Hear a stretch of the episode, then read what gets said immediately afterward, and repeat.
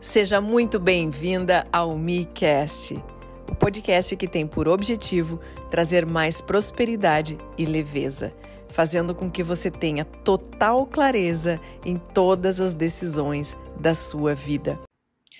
Olá, eu tenho certeza que você já teve a sensação de não ser ouvido de que as pessoas não te entendem, de tudo que você fala parece grego, você tem que falar dez vezes a mesma coisa para poder ser entendido.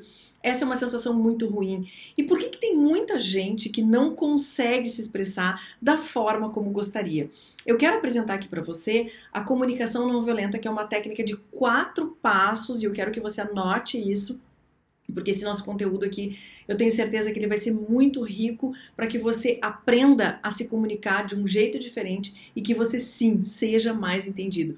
Muitas vezes com filhos, né? Eu já utilizei essa técnica muito com meu filho Pedro, que faz com que ele haja de um jeito diferente. E é bacana porque tem um grande segredo por trás disso. O que pauta toda essa técnica aqui é a conexão com o indivíduo, a conexão com o outro fazer com que o meu sentimento se conecte com o sentimento do outro. Qualquer tipo de comunicação que a gente vai ter, seja com cliente, seja com filho, seja com família, com marido, com pai, mãe, pessoas que a gente quer de alguma forma estabelecer uma boa comunicação, ela tem que pautar pela conexão de sentimentos. Entenda isso, que se o seu sentimento não conectar com o sentimento do outro, da outra pessoa, não vai haver evolução de resolução de conflito a partir desse momento. Então, o que, que causa grandes eh, desentendimentos na comunicação? O que causa dor na comunicação, conflitos e os desentendimentos é que cada indivíduo, cada parte dessa comunicação está focando no seu umbigo, está focando naquilo que é importante para si. Então, quando, por exemplo, eu brigo, eu tenho uma divergência muito grande com o meu filho, por exemplo, é porque ele está focando na necessidade dele e eu focando na minha necessidade. Em termos específicos. Na verdade, no geral, num âmbito maior, nós dois queremos a mesma coisa. Nós dois ou queremos a casa arrumada, ou nós dois queremos nos divertir, ou nós dois queremos passar um momento juntos, por exemplo, para ver um filme, mas ele daqui a pouco pode querer ver um, eu quero ver outro. E esse tipo de dissintonia, de, de desacordo em níveis específicos, quando a gente pega nas picuinhas, é o que dá o grande problema na, na história. Então presta atenção que esse vídeo eu vou te ensinar os quatro passos para que você se comunique melhor com as pessoas e que você acabe então com esse desafio de é, de conflito de relacionamento, tá?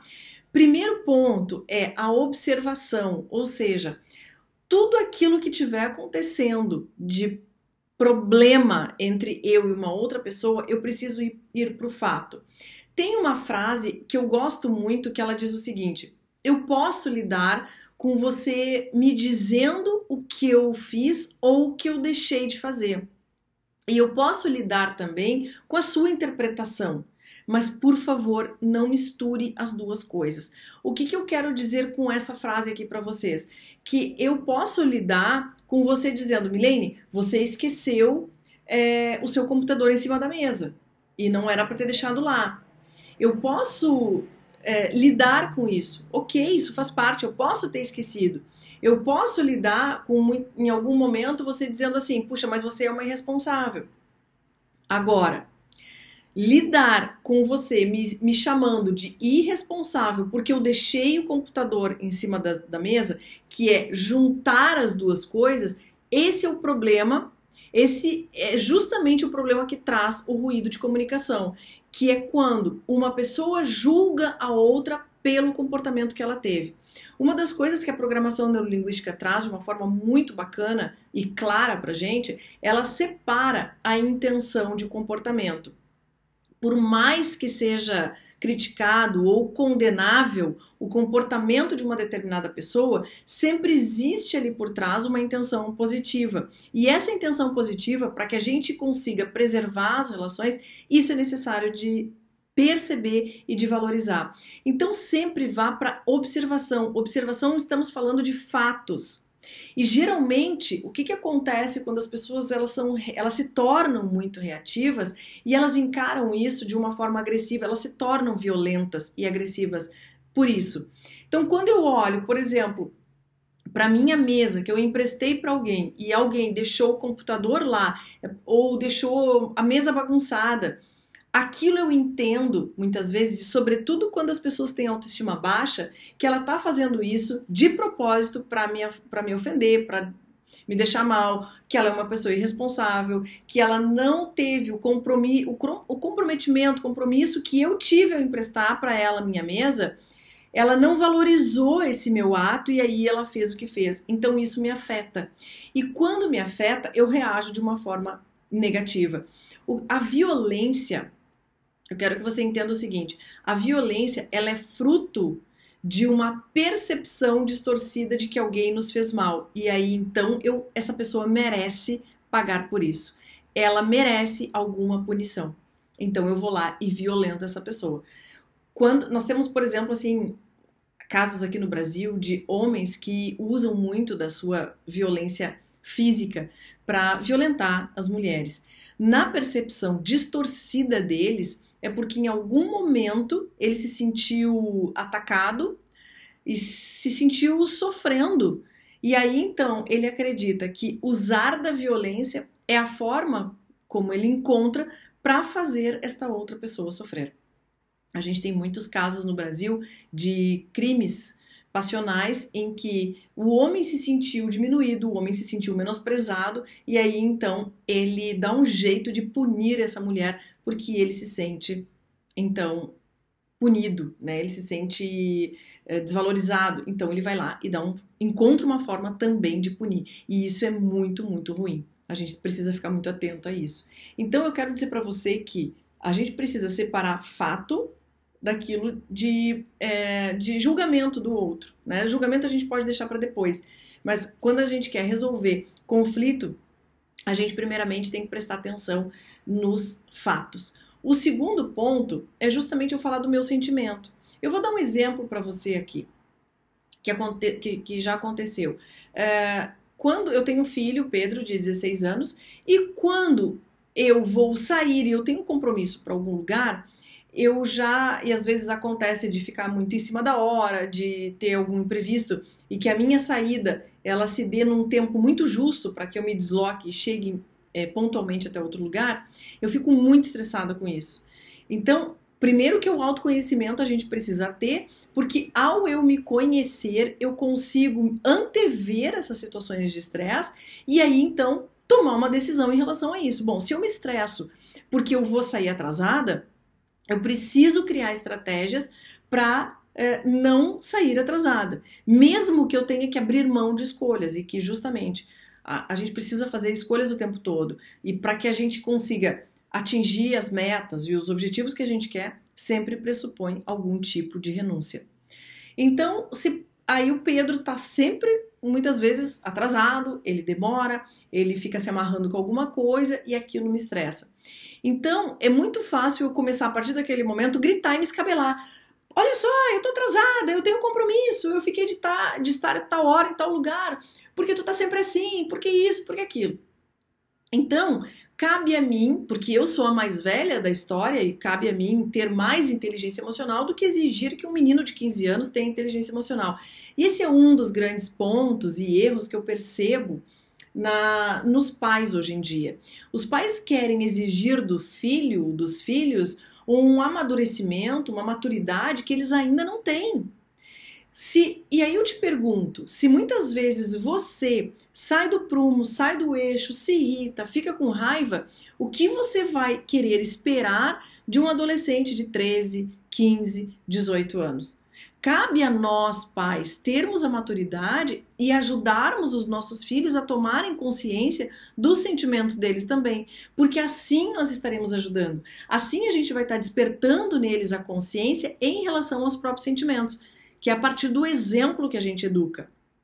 O exemplo não é uma das formas de educar a gente, é apenas um, é apenas realmente esse um, uma única forma de levar o conhecimento, a educação para os nossos filhos. Então, quando eu falo do sentimento, eu digo o seguinte: filho, olha só, a mãe tem um compromisso. Eu tô percebendo que você ainda não está pronto. E eu quero te dizer que eu tô me sentindo muito mal com isso, eu tô ficando muito angustiada.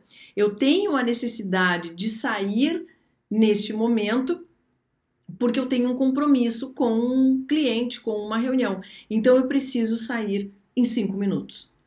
Percebe que é uma estrutura de comunicação muito lógica e muito clara. Primeiro, eu vou para o fato. Filho, eu estou percebendo que você não está pronto. Eu não estou xingando ele de atrasado, eu não estou xingando ele de atrapalhado, eu não estou xingando ele de irresponsável, eu não estou entrando no julgamento. Essa técnica que eu estou falando para você agora, que é a comunicação não violenta, ela tem, ela tem um passo a passo muito claro, muito objetivo, muito limpo e que traz muita lucidez para as relações, para a comunicação entre as pessoas. Depois do fato, então eu falo do meu sentimento. Eu estou me sentindo mal em relação a isso. Eu estou me sentindo desconfortável em relação a isso, porque eu tenho X necessidade. E o bacana é que quando a gente começa a estabelecer esse tipo de comunicação com as pessoas, a gente vai entendendo também o motivo, as razões que nos levam a ficar naquele estado emocional. Se, por exemplo, eu fico muito irritada com alguma coisa, existe por trás dessa irritação uma intenção positiva e cabe a mim descobrir qual é. Se eu fico muito irritada, se alguma coisa me dá raiva, alguma coisa me irrita profundamente, eu preciso saber que tipo de irritação, que tipo de intenção é essa que existe por trás dessa irritação. Nós não temos o hábito de pensarmos sobre isso.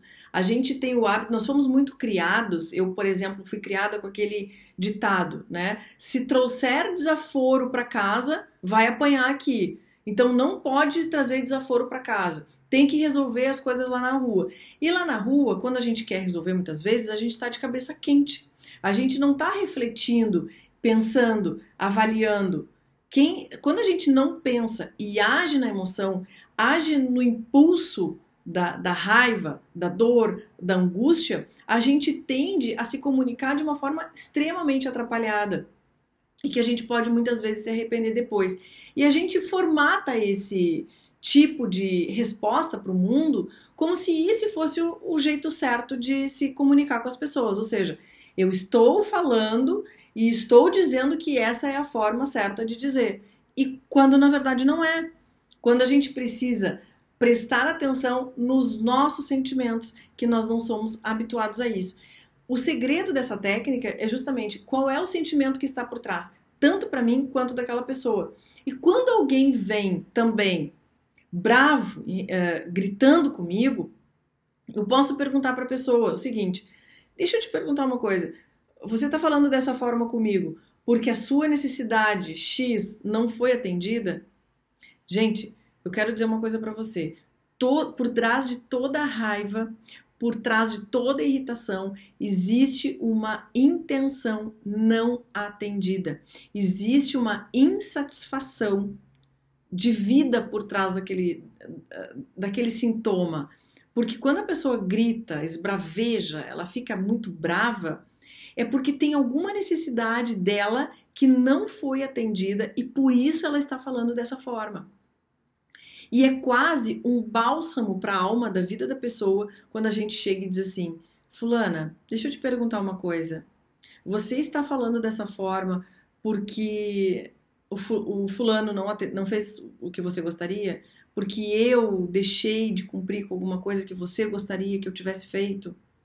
Gente, é preciso ter a humildade para também eu reconhecer que quando alguém vem bravo comigo, é porque de alguma forma eu não atendi a expectativa daquela pessoa. Eu não estou dizendo que eu teria que ter atendido a expectativa daquela pessoa.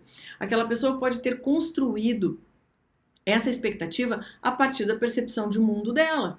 Não necessariamente eu tenha que atender às expectativas. Pelo contrário, se a gente for se colocar numa posição de atender a expectativa do mundo, eu vou ficar atendendo a sua expectativa, a expectativa da minha mãe, a expectativa do meu filho, a expectativa dos meus primos, dos meus clientes, dos, dos meus alunos, e eu não vou conseguir atender as minhas expectativas.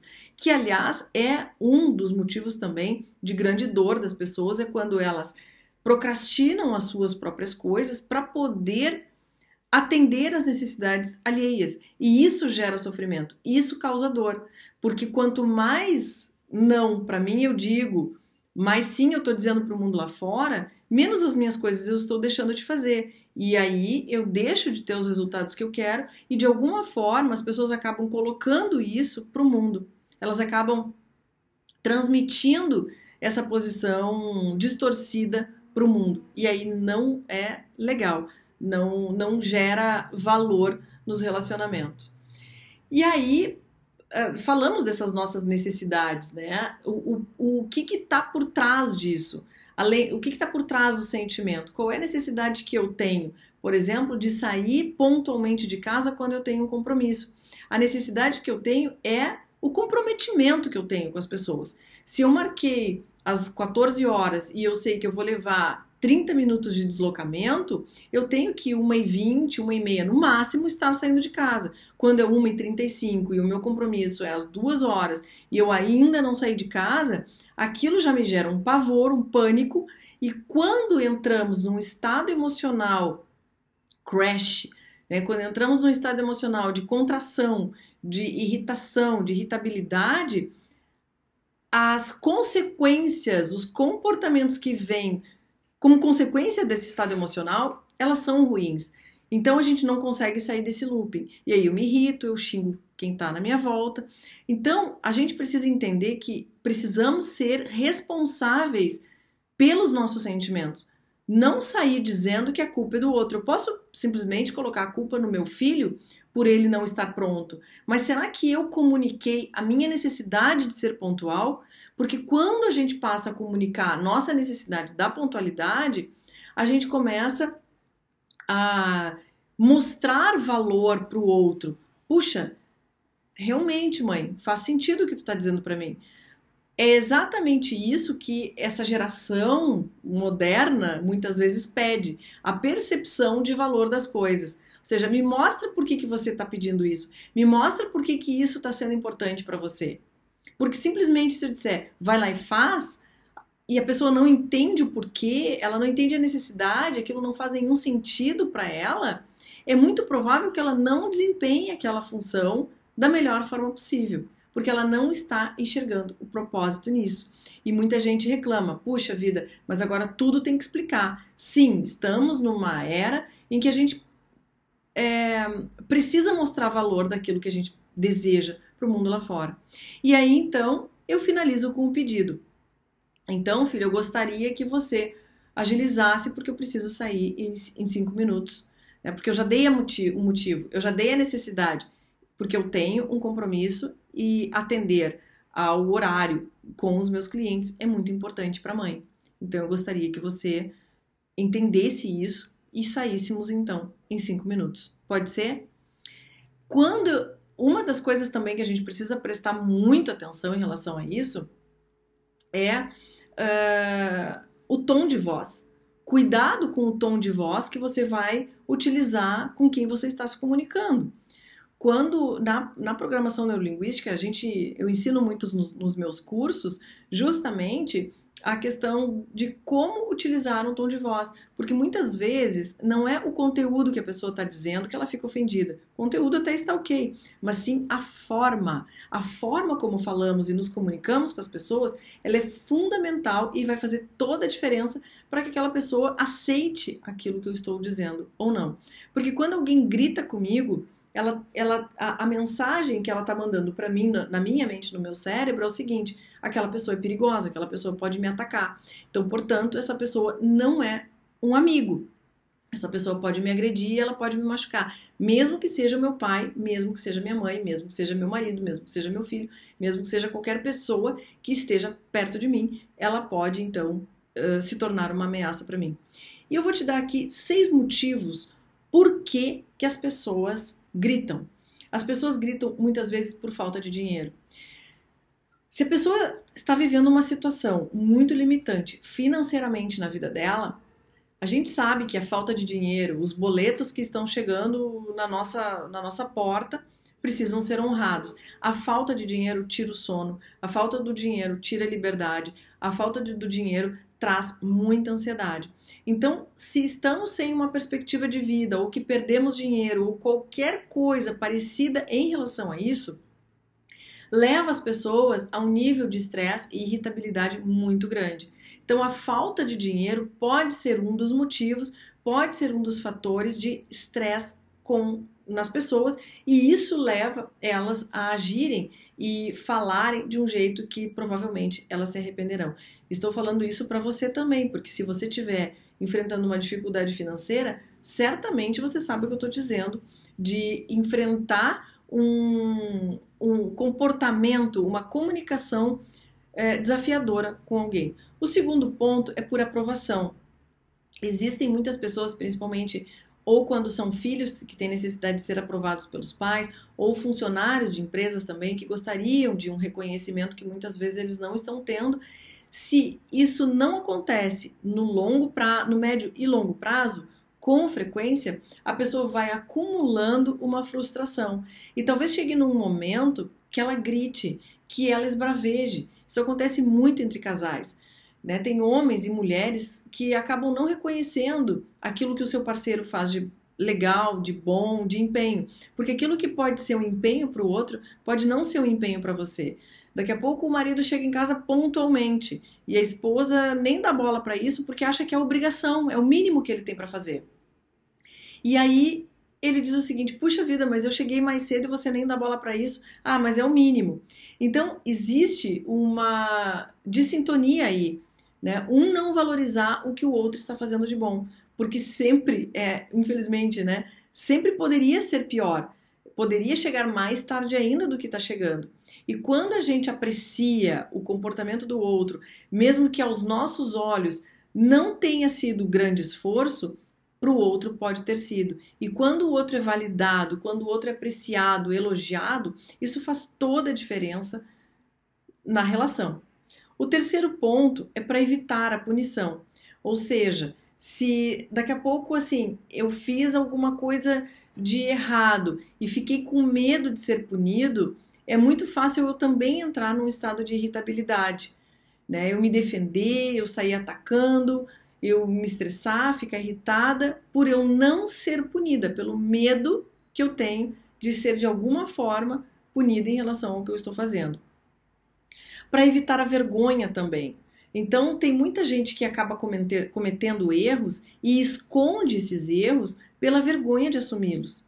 Eu já passei por isso, né? De, de não verbalizar coisas que eu não me orgulhei de ter feito, mas porque. E aí ficava chateada e me defendia em relação a isso, dizia: Ah, mas eu fiz isso porque o fulano me fez, fez, me fez fazer. Eu fiz isso porque eu não tive alternativa. Como se eu tivesse sido refém da história, né? Como se eu tivesse sendo a vítima daquilo que estava acontecendo, me colocando como refém. E isso não é uma verdade. Então a gente, quando não tem a coragem, a força suficiente para assumir aquilo que a gente fez, aí a gente acaba entrando num processo de autodefesa. E aí entra novamente num estado de, de defesa e de irritabilidade. Depois também, para evitar a culpa, isso é, isso é clássico de mulheres e mães, né? Que acabam. Uh, para evi evitar eu me sentir culpada, muitas vezes eu minto, muitas vezes eu agrido, muitas vezes eu falo de uma forma grosseira, mas também eu tenho que trabalhar, você não entende isso? Ou seja, eu quero me livrar da culpa e aí então eu ajo com grosseria. Você não consegue perceber? Eu tenho que trazer dinheiro para casa. E aí a gente fala de uma forma extremamente atrapalhada que não gostaria de estar falando daquela forma. E por fim, por dever. Eu me sinto obrigada a fazer as coisas, eu me sinto na obrigação de, de fazer daquela forma, do jeito que precisa ser feito, e aí eu acabo falando de uma forma também muito distorcida com as pessoas, muito grosseira com as pessoas, me, me arrependendo muito da forma como me comunico. Então, é, tudo aquilo, quando gente, quando nós não somos vistos, quando nós não somos valorizados, quando nós não somos reconhecidos, a gente tem uma tendência a agredir o outro, a gente tem uma tendência de uh, ser grosseiro com o outro, porque de alguma forma a gente não teve a nossa necessidade atendida. E a gente pode usar essa, essa técnica de comunicação em negociações, relacionamentos íntimos, relacionamentos entre família, é muito importante, é fundamental a gente exercitar isso, tanto em, mais em relacionamento íntimo, família também, dentro de escola, na escola do seu filho, na conversa com, com os professores, que passa muitas vezes por enxergar e entender a intenção positiva que tem por trás daquela irritação. Ou seja, quando alguém está gritando, é porque de alguma forma essa pessoa não está sendo vista e ela, no fundo, no fundo, está carregando uma dor muito grande. E quando a gente tem o altruísmo, a, a percepção, a humildade e a força, principalmente, de reconhecer isso e perceber e até mesmo mostrar para essa pessoa que talvez ela não esteja num caminho do melhor possível, nós sim estaremos ganhando, ajudando esse mundo a, a fazer desse mundo um lugar melhor para viver. Então, espero que esse vídeo tenha contribuído muito para você aqui. Compartilha com, com outras pessoas que você entende que possam se beneficiar de uma comunicação melhor, de uma forma muito mais clara e limpa de comunicação, porque tenho certeza que muitas pessoas precisam de uma, de uma grande clareza na forma de falar e se comunicar com as pessoas. Se você gostou desse conteúdo, compartilhe com as suas amigas e ative as notificações para receber o próximo episódio. Até o próximo.